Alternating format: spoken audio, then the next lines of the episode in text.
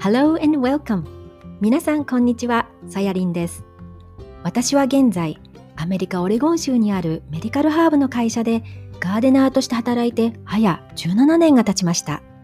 そして、Dear Naturalist 自然を愛する人たちへのポッドキャストでは、日本国内をはじめ世界各国で自然や植物に携わる活動、そしてそれをお仕事にされている日本人を紹介して、自然に触れることの喜びや楽しさをお伝えしていく番組です。また、オレゴンでの田舎生活、ガーデニングやハーブについての話も加えながら、マイペースで皆さんにこの番組をお届けしていきたいと思っています。それでは、オレゴンより愛を込めて、 Dear Naturalist、お聴きください。Hello everyone! こんにちは、えー、皆さんは秋といえば何を思い浮かべますか？紅葉の秋食欲の秋、ね、そしてあの読書の秋などね。あのそれぞそれぞれのあの思いがあると思うんですけれども。最近はね日本でも主流になっているあのハロウィンも、ね、この秋の季節の、ね、風物詩ですよね。で毎年子どもたちがこう思い思いのねキャラクターになって近隣のお家へそのトリックオアトリートをしたりとかあとはあの皆さんのお家でパンプキンカービングをしてデコレーションしたりとかね、うん、なのでこのイベントが近づいてくるとなんか秋がねますます深まっていく季節っていうのを感じます。ちなみにね今年うちでは大量のズッキーニが取れてであの本当にそれこそまだあの霜が降りずに日中の温度もね30度近くの晴天の日が続くのでね未だにねこのズッキーニが収穫できているんですよね。で育てたことある方はあの納得すると思うんですけれどもズッキーニはあの実をつけたなって思ったら3日くらいで程よいサイズになってあの収穫できるんですけどもねたまに忘れられたりとか、ね、あの植物の陰に隠れていたズッキーニっていうのは1週間とかでもうそれこそ肥大して食べるにはちょっとねもう硬くなっちゃったりしたそういったズッキーニを何回もあの収穫する羽目になったりします。うんまあ、そんなねズッキーニの存在も無駄のないようにあのうちではあのジュースにしたりとか、うん、先日あの超特大のズッキーニを見つけてですねあの測りで測ってみたらなんと29キロ超えだったんですよね。うん、普通お店に売っているズッキーニだとだいたいミディアムサイズぐらいで 200g ぐらいなのであのそれをね 比べただけでもかなり、ね、肥大するっていうことがお分かりだと思うんですけれどもね。うん、なのでちょっと今年はあの普通のオレンジのパンプキンの代わりにこのズッキーニであのカービングをしてみようかなって思ってるんですよね。うん、でもともとこのズッキーニもパンプキンもキュカービタっていうの CUCURBITA キュカービタっていうねあの同じ種類の植物なので、ね、あのズッキーニもカービングが可能なのかなって思うんでね挑戦してうまくできたらあの私のインスタグラムに投稿したいなって思っています。で、まあ、今日はね本題に入る前にズッキーニの話をしたいんではなくてですねあの最近見つけたこの秋のデコレーションにぴったりのあの植物のお話っていうのを、えー、シェアしようと思います。あの皆さん pumpkin on the on the stick とかあとは mock tomato とかね Chinese scarlet eggplant って言われるあの植物なんですけどあの日本語ではえパンプキンツリーとかあとソラナムパンプキンっていうふうに呼ばれるようなんですけれどもその植物あの聞いたことありますか？うん、実はこの植物はあのナス属のそのナスナスの仲間なんですよね。なので分かりやすいようにね説明するとあの皆さんねお家でナス育てたことあると思うんですけどねあのそれをイメージしていただきたいんですが普通ねナスは実があの紫色やまたは中には白色の食用のものってあるんですけどもねこの実はあの成熟するとオレンジ色になってで秋になってこの葉っぱが落ち始めた頃に、えー、茎ごと切ってね乾燥させると本当にそのミニパンプキンが茎にたくさんついたようなね可愛らしいあのミニチュアパンプキンツリーのようなあのデコレーションになるんですけれども昨年ねどなたかがこの、え、 pumpkin on the stick をポストしてくださってる人がいてでもう私もそれをね一目惚れしてこれをなんか育ててみたいなと思ってで今年の春に種を探したらそれをねあの売っている nursery 見つけたんでで種からこのパンプキンツリーを育て始めたんですね。うん。まあ、ただ今年オレゴンはあの春が寒くって最初はなかなか育ってくれなかったんですけれどもあのやっとねその夏の後半あたりからはあのぐんぐん伸びてで可愛らしいそのナスのお花も、うん、あのつけてくれてでその後にあの緑色のパンプキン型のこうちっちゃな実がついていて私もねそれがオレンジ色になるようにあのとってもワクワクして待っていたんですがそれもつかの間ですね。あの実は事件があって。はい、あの仕事場のねそのハーブファームには、えー、私が働いてるディスプレイガーデンの中にはその植物の種類ごとに植栽されたあのベッドセクションがあるんですけれどもこのナス科ナス属のあのセクションっていうのもあるのでそこのベッドにはナスとかトマトでハーブでいうとあのアシュワガンダとかあとゴジベリータバコっていうものも、えー、このねナス属なので nightshade とかあとは Solanaceae っていう、まあ、そのナス属にあたるんですけども、まあ、そういった植物を全部植えているんですよね。でパンプキンツリーも、えー、ナス属なのでそこに植えたんですよね。でこの nightshade のセクションにはあの jimsonweed で学術名は Datura って言われる植物で日本語で言うと、えー、朝鮮朝顔と呼ばれる植物も植えてあるんですよね。うん、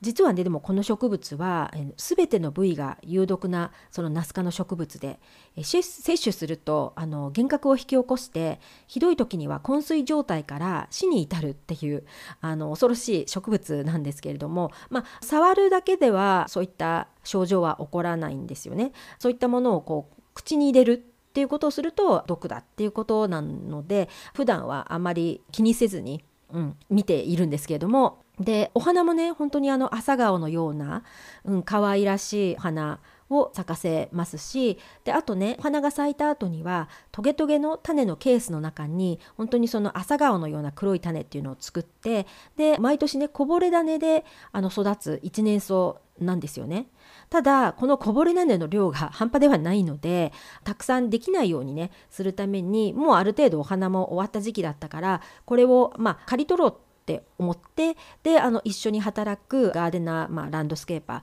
ーの一人にこのね朝鮮朝顔を切るように伝えたんですね。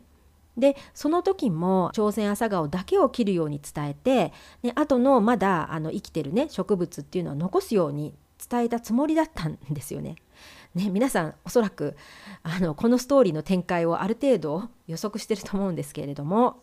はい。でなんとですねあの この朝鮮朝顔と一緒に私がとても大事に待ちわびていたパンプキンツリーも切られてしまったんですよね。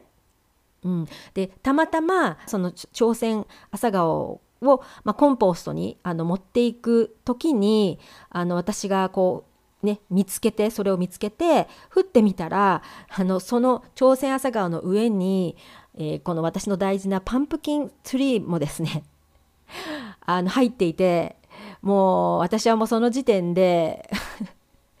もう真っ青みたいな感じであのー、ねもうだってこの命ライフラインを切られてしまってもう本当にそれを目の前にしてもう私本当に言葉を失いもう失望感とね私があときちんと確認していなかったことがで起きてしまったっていうこの現実とで、ね、この方を責めるわけにもいかずあのしばらくこの自分の感情を抑えるためにその場を離れて気を沈めた後で、ね、ランドスケーパーのところへもう一回行ってでその彼の取った行いについて丁寧にね説明しました。でも本人曰くその朝鮮朝顔とパンプキンツリーの、えー、形が似ていたので同じ植物だとこう疑わなかったみたいなんですよね。うん、でも私からしてみると咲くお花の形とか実のつき方も全然違うし背丈も朝鮮朝顔は高いもので150センチ以上でパンプキントリーはあのおそらくね40センチぐらいなのででしかもねこのパンプキントリーはこのナス科のねあのセクションのの端っこの方にあの何本か植えてあったのでまずこの植物の違いは明らかだろうなっていうふうに思っていたんですけれどもこのねあのランドスケーパーの経験が少ない本人にとっては同じような植物と思って疑わなかったみたいなんですよね。でたまたまあのこの植物たちがコンポストに運べる前に私が見つけたので、ね、もう少し育つであろうこの、えー、ね、パンプキントリーを私は取り出してでその中に唯一一つだけ実が、ね、大きくなっていたものっていうのがあったので、ね、それを取り出して花瓶に入れてドライにするっていうことができたのはねまあ良かったんですけれどね。ということでまあとにかくねここから学んだ経験はその私の思っている植物へのこう見方と相手の思っていることっていうのは全く別のものだっていうことですよね。うん、20年このガーデンで働いていてこの植物のことをある程度知っている私と最近になって働き始めた彼とは全くやっぱりその視点が違うっていうこと。で要はその、まあ、相手はもう分かっている。って勝手に錯覚せずに本当にそれこそ乳幼児に説明するように教えていかないといけない場合もあるんだなっていうことだったんですね。でこれってあの皆さんの仕事場とか家族とかの間にもなんか同じようなことがあると思うんですよね。コミュニケーションの取り方の違いでその思い違いだったりすれ違いっていうのがあるんじゃないかなっていうふうに思うんですよね。うん、でねまあその相手にアドバイスとして伝えたのはもっとこれからはそのオブザベーションをする、ね、観察力をもっとつけようっていうふうにあの伝えました。ね、あのおそらくその方も植物をねよく観察できていたら明らかな違いっていうのは発見できたはずなのでなんかお互いのこの少しのコミュニケーションのズレが原因で起こってしまった、ね、このパンプキンツリーの事件でした。はい、でまあね1本 セーブできたものの、ね、そこから種を収穫するっていうことはできないので、ね、また来年も種を買って今度こそはねあの このパンプキンツリーを育てたいなというふうに考えておりますのでで皆さんももしその種とかを見つけたら是非育ててみてください。はい、ということで、えー、仕事であったこの出来事をハロウィン間近にえー、つぶやいてみました。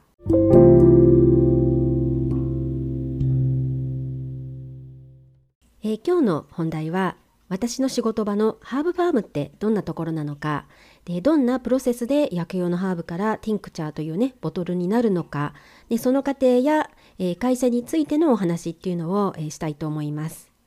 で皆さんもご存知の通りあの Herb Pharm という会社はアメリカ国内の中で herbal extract ね、あの tincture っていう抽出液を作る会社の中ではあのトップブランドであります。うん、でこの会社はねすでにリタイアされているエド・スミスさんとセーラ・キャズさんという方があの40年前にねあのこの片田舎のオレゴンのウィリアムスという場所の小さな土地の家のキッチンからねあのティンクチャーを作っり始めてでこの小さなビジネスだったのが今ではね200人を超えるその従業員を持つ会社に成長しているんですけれども、ね、で知る人ぞ知るこの裏話をねちょっとあのお話しすると以前あのエドさんとセイラさんっていうのはあのカップルだったんですけれどもでその後あの別れることになったもののビジネスパートナーとしての関係は続けることに決めてでしばらくはあの同じ敷地内に別々に家を建てて生活をしていました。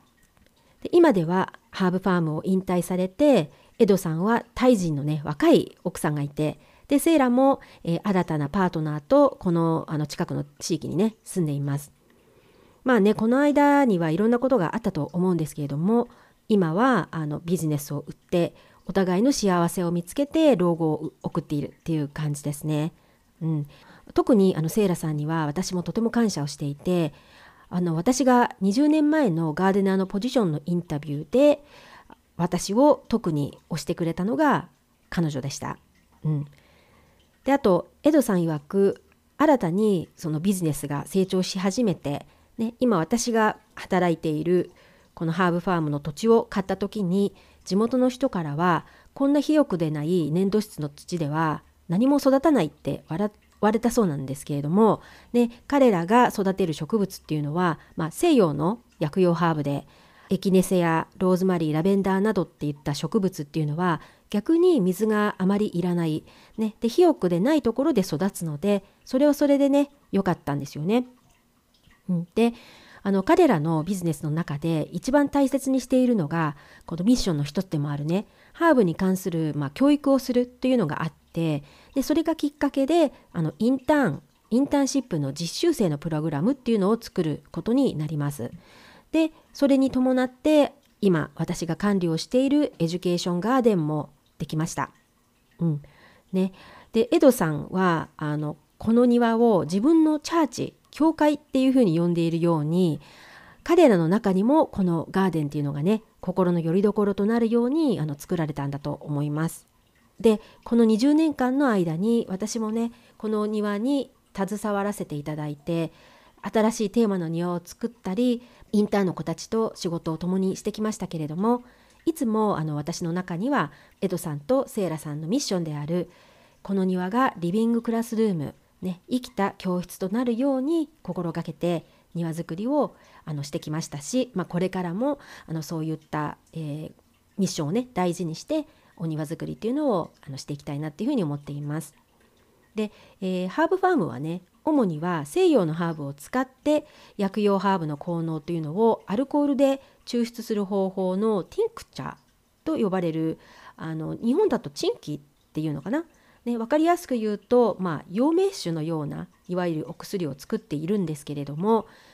えー、今ではねシングルハーブとコンパウンドと呼ばれるえ複数のハーブのブレンドされたティンクチャーというのを合わせるとハーブファームではあの何百種類も、うん、作っているんですけれどもそのうち現在は65種類のハーブをここ南オレゴンにある3つの農場で全て有機栽培で育てています。うんでこの65種類の中には、えー、ギネセアカレンデュラカモミールバレリアンラベンダーローズマリーなどねメジャーなハーブから、えー、タンポポや大箱箱べペンペングサなどのこう草系のハーブまでねいろいろで。で特に栽培に重きを置いているのがこの在来種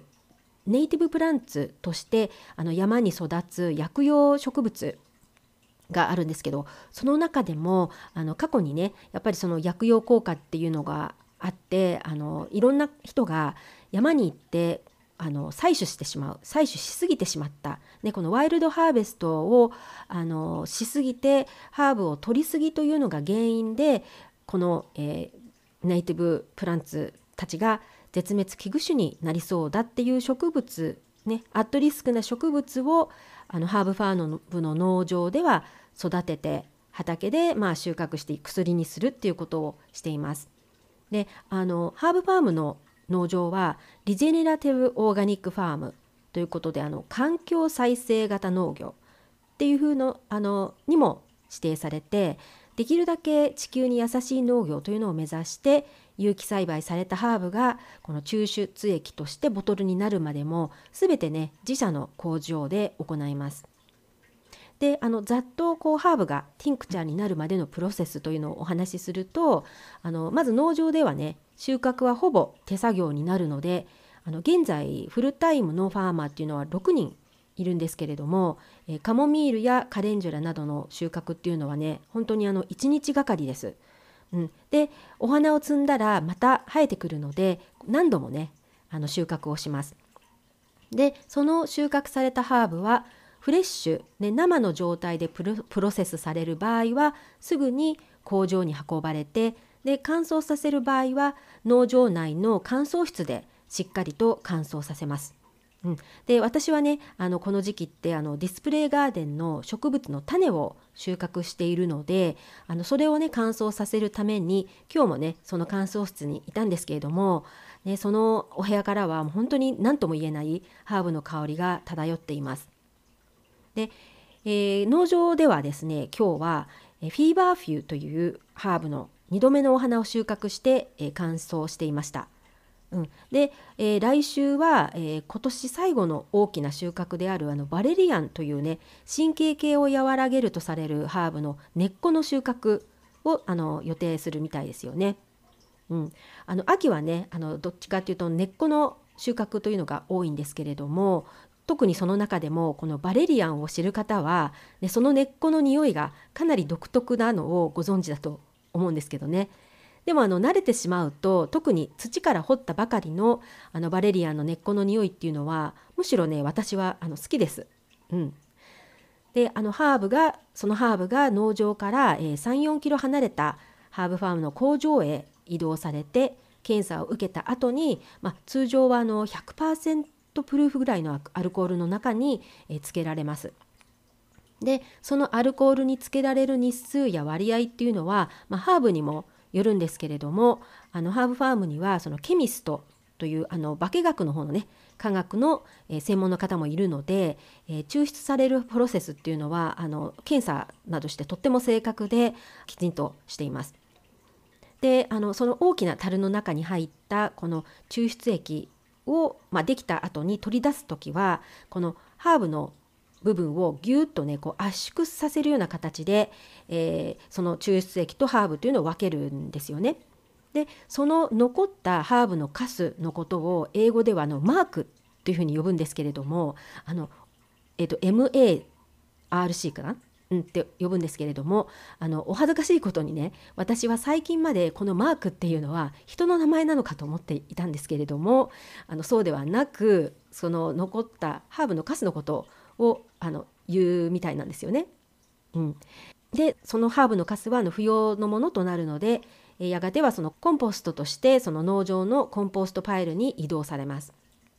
でそしてその出来上がった extract 抽出液が、え茶色の瓶に移されてで商品化されてアメリカ国内のあの主にはのホールフーズなどのあの健康食品を扱う大型のグローサリーストアに並びます。うん、なのであのリスナーさんでアメリカにお住まいの方っていうのはこのハーブファームの茶色のボトルを見たことある方もいるんじゃないでしょうかね。うん、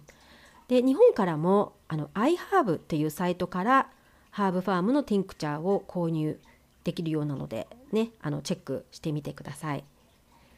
であのハーブの取り方もあのお茶だったりサプリメントだったりっていろいろあると思うんですけれどもあのティンクチャという方法もその一つにあたります。で先ほども述べた通りティンクチャーはあのハーブの効能をアルコールまたはのグリセリンというものを使って抽出させるあの鎮気剤なんですけれどもあのアメリカでもハーブのことをよく知っている人はこの方法でハーブを取るのようなんですけれども実はねまだまだ一般にはこの鎮気という方法はあのメジャーじゃないようなんですよね。なので日本でも知ってる日本でも多分知ってる方っていうのは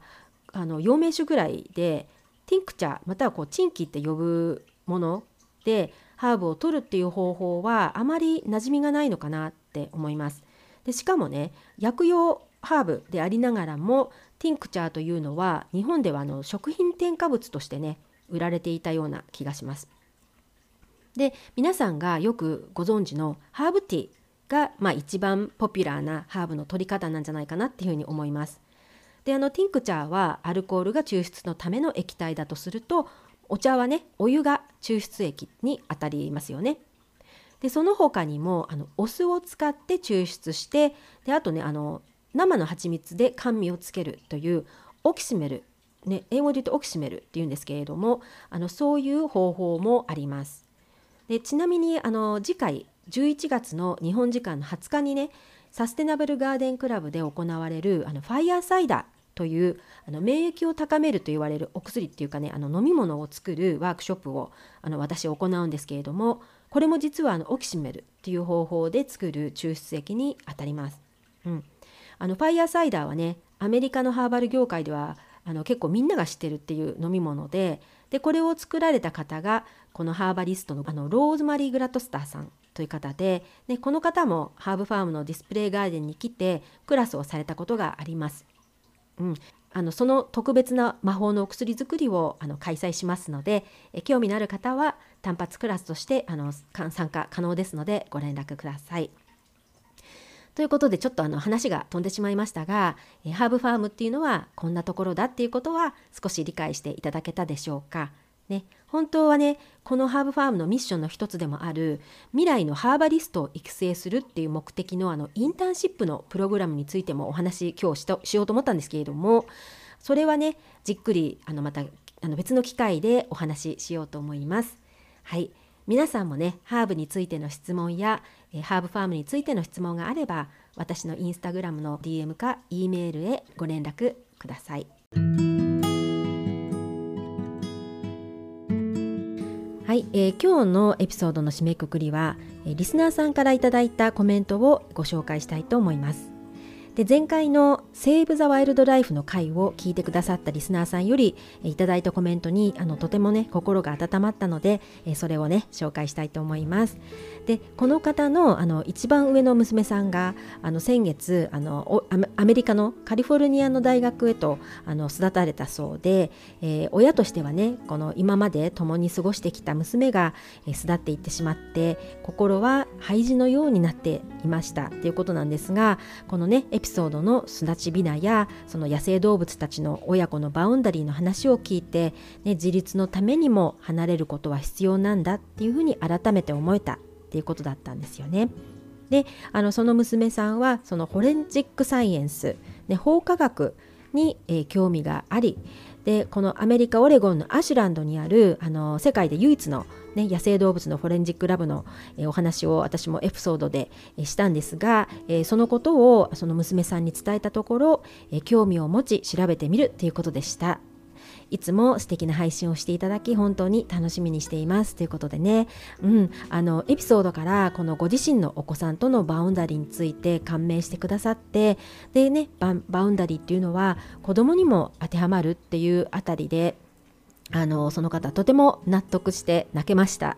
っていうコメントをいただいてねあのこの私の発信でこうしてねあのエピソードがそのリスナーさんの娘さんの未来の種まき種まきのきっかけになったかもしれないって考えると、ね、私もこのポッドキャストを続けるモチベーションになりました。うんね、本当に数ある中から私のポッドキャストを聞いてくださるリスナーさんにあの本当に感謝だし、ね、これからもこのタンポポの綿毛のついた種が私のメッセージだとすると、ね、それが飛び立ってこう皆さんの心の中でやがて花が咲くように、ね、一人でも多くの方にこうメッセージが届くといいなっていうふうに思います。でもう一つはあの先日新しいリスナーさんからあの去るあの10月5日にメッセージいただいたんですけどもいきなり、えー、息子ケントの10歳のお誕生日おめでとうございますっていうメッセージをいただいたんですよね。うん、でこの日にはまだあの SNN とかでもあのお誕生日のこととかって投稿していないし一瞬なんでこの方は息子の誕生日を知っているんだろうなって思ってたんですけれどもあのなんとそのリスナーさんはたまたまその私の2年前の10月5日に配信した「Dear My Son」っていうタイトルのあのエピソードっていうのを偶然にこの2年経った10月5日に聞いててくださったようでであの、まあ、その時に私もそのエピソードで、ね、あの息子の誕生日の話をしていたんですけれども、ね、すごくこうタイミングが良くてあのその話を聞いて、うん、ご縁を感じたということだったんですよね。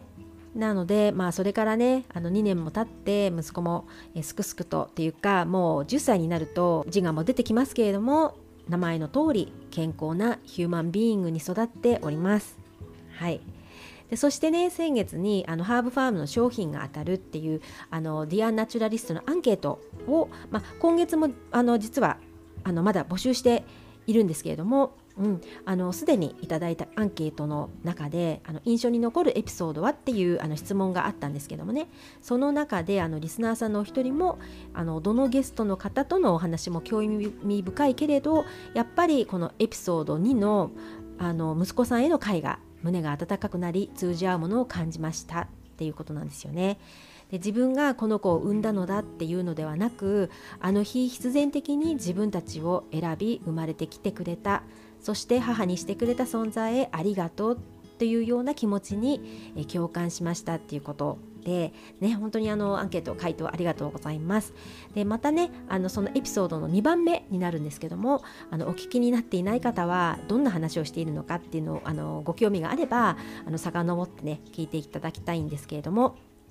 うん、あのとにかくね私が虫好きになったのもこの自然界の世界をもっと深掘りしてみようって思ったのもこの息子が原点なので、ね、子育てをするっていうことはなんか親育て自分育てでもあるのかなっていうふうにね思います。はいね、なのであの私のこのポッドキャストではあの自然やガーデニングのことではことだけではなくってあのよくね息子の話を出すんですけれどもなんかこういう体験が私の心も育てるにつながっているなって思うので、ね、私のタイトルの、え心を育てるガーデナー」としてはあの自然からだけではなくって例えば絵本とか子育てなどを通してもなんか皆さんの心が温かくなるようにこれからもね気が向いたらオレゴンの田舎生活の話とともにあのお伝えしたいなっていうふうに思います。はいそしてあの今月いっぱいはあの今日エピソードで紹介したあの私がねこのガーデンコーディネーターとして働いているハーブファームの商品が当たるアンケートの募集っていうのをまだまだ募集しています。で当選者はね11月にあの決定予定です。であの募集の人数によっては当選者を2名に増やすかもしれません。うん、であのハーフファームの商品の他にもなんか私からのケアパッケージもね一緒になんかお届けしたいななんていうふうに思っているのでぜひねあのまだアンケートにお答えでない方はこの機会に、ね、10月いっぱいあの受け付けているのでご応募お待ちしております。はい、それでは Until the next time さやりんでした。